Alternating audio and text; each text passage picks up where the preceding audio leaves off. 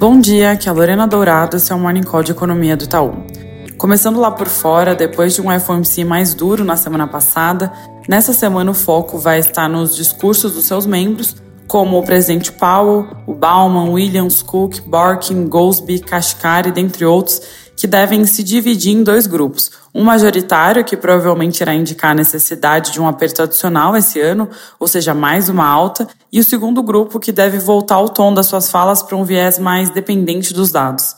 Claro que deve ser dado uma atenção especial ao discurso do Pau, que fala no evento na quinta-feira às 5 da tarde do Brasil.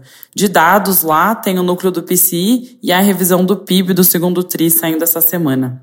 Na China, tem dado de PMI sendo divulgado na sexta-feira e a gente espera sinais adicionais de uma estabilização da atividade por lá, com as quebras de manufatura e serviços praticamente inalteradas em 50 e 51,1 pontos, respectivamente. Também vale comentar notícias de que de uma demanda bem fraca por aço às vésperas do feriado nacional, coisa que não é comum, já que as empresas de construção geralmente reabastecem seus estoques pré-datas comemorativas e esse movimento acabou empurrando o preço do minério de ferro para baixo. A propósito, a gente espera que ao longo do ano essa commodity acabe sofrendo com a desaceleração estrutural da China e acabe fechando o ano abaixo dos 100 dólares a tonelada, vindo dos 121 atuais.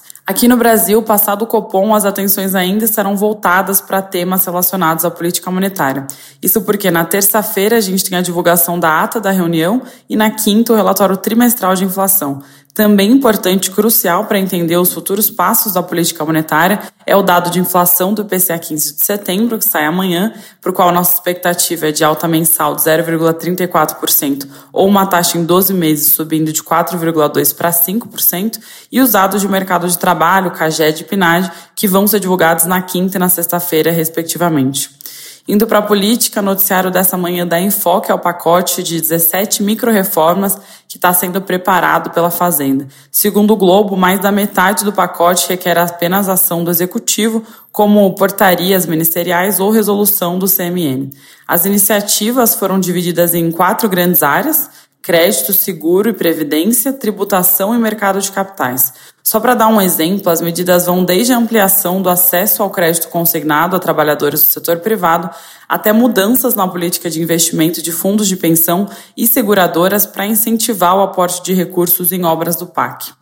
Mudando de assunto, falando sobre articulação política, tem notícia do Valor falando que a insatisfação do Senado com o governo tem crescido, isso pode dificultar votações de interesse do governo. Primeiro sinal de alerta disso foi o placar do PL do CARF, em que a matéria foi aprovada por uma margem mais estreita do que era esperado, 34 votos em vez dos 40 que o governo esperava. Além disso, segundo a Folha, o clima tem esquentado na bancada ruralista depois do STF invalidar o marco temporal de demarcação das terras indígenas, como eu comentei na sexta-feira.